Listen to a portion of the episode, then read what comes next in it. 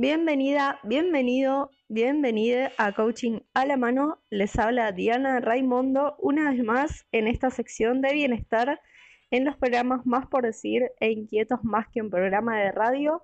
Gracias Claudio Villalba por el espacio en tus emisiones.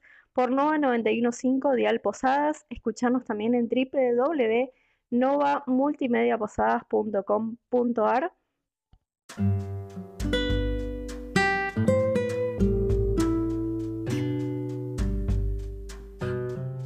Busca coaching a la mano en la página de Facebook y también búscame en Instagram como diana.raimondo con Y.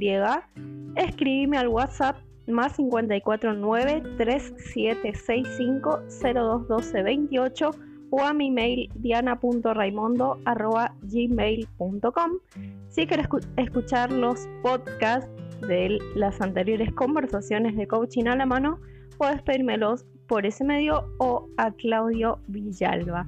El tema de hoy es los quiebres.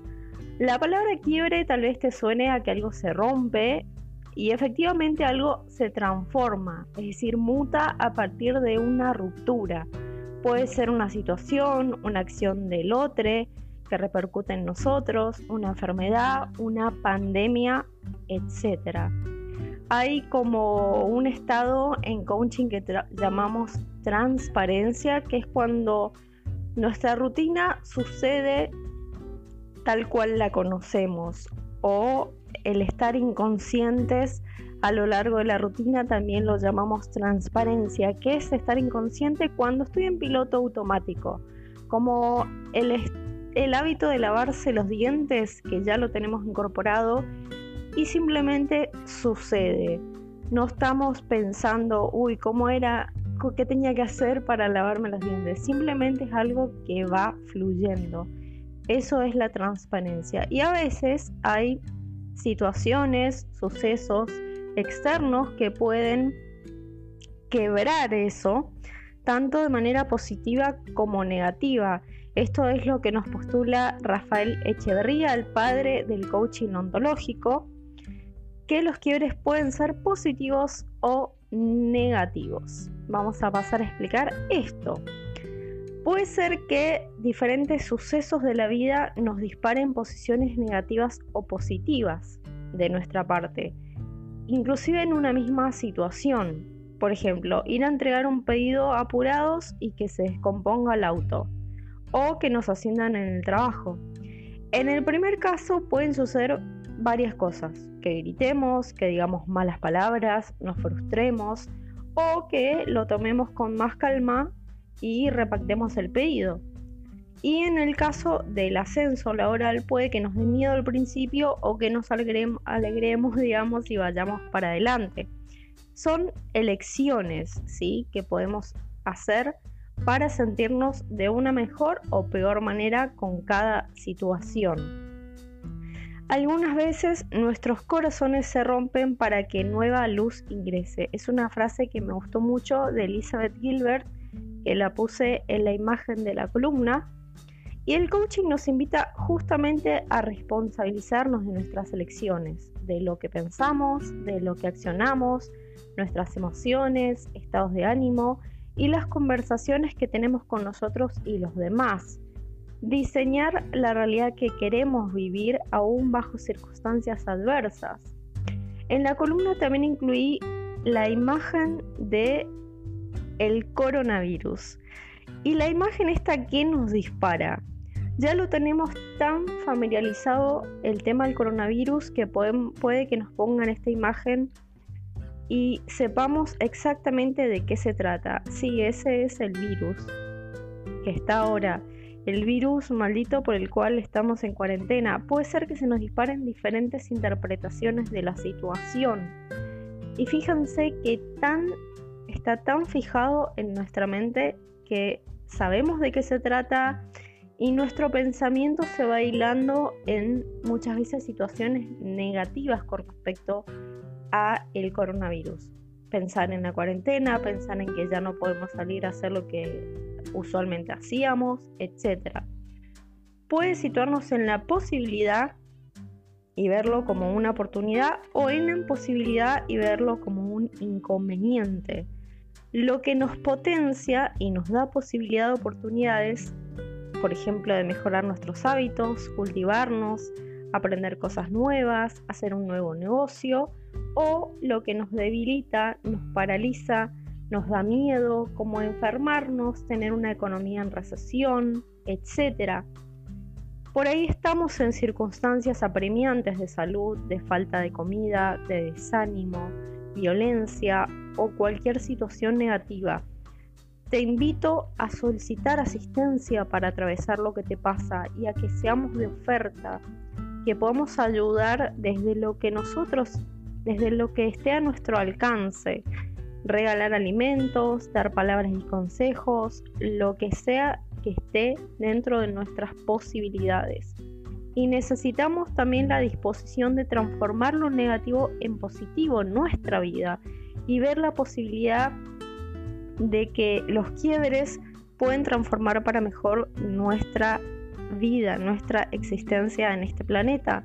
Tener conciencia de que somos seres sociales y necesitamos dar y recibir. Esa es una invitación a que podamos dar y podamos también solicitar ayuda cuando lo necesitamos.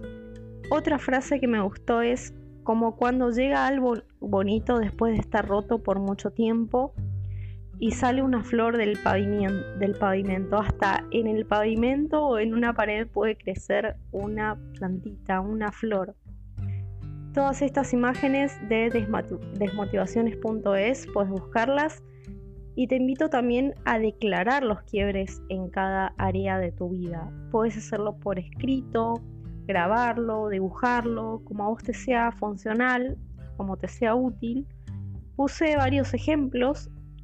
Trabajo, por ejemplo, declarar, me cuesta trabajar en equipo porque en la reunión virtual pasada mi jefe me corrigió cuando todos estaban en línea y eso me hizo sentir mal.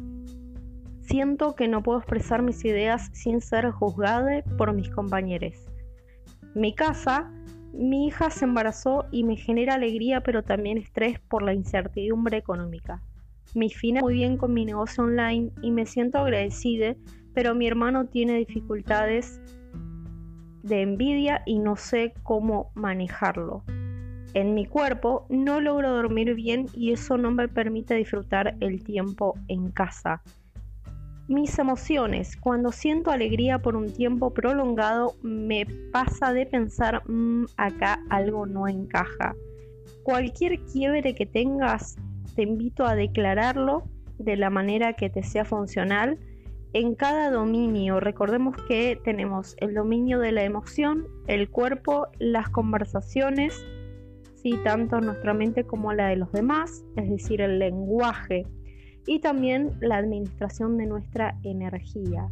Y también, ¿por qué no?, con qué personas tenemos los quiebres, en qué situaciones y así poder gestionarlos. Recordar las herramientas de las cuales, de las cuales habíamos hablado para poder trabajar esto. Por ejemplo, la gestión emocional, la gestión de los actos lingüísticos.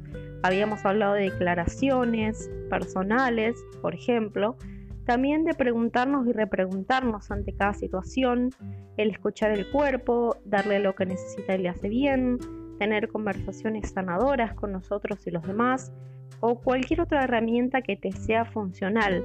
Si querés saber más sobre estas herramientas y querés que te pase los tips de las anteriores columnas, escribime a mis datos de contacto y también te invito a solicitar asistencia desde el coaching ontológico profesional con coaches certificados de la escuela Moviendo Futuro, ingresando a www.moviendofuturo.com y también en psicología con Cynthia Beller, su WhatsApp más 549 3765089591 y con Diana Galeano la podés buscar en Instagram, diana.i.galeano y latina.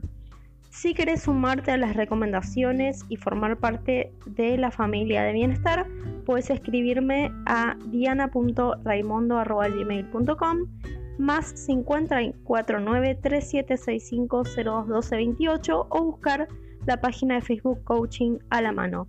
Quédate en casa, cuídate y cuida a los otros. Gracias por estar. Y recordá compartir en redes sociales el hashtag coaching a la mano con tus vivencias y todo lo que fuiste aprendiendo. Muchísimas gracias por escucharme, espero que te hayan sido útiles los tips y nos vemos mañana con más coaching a la mano.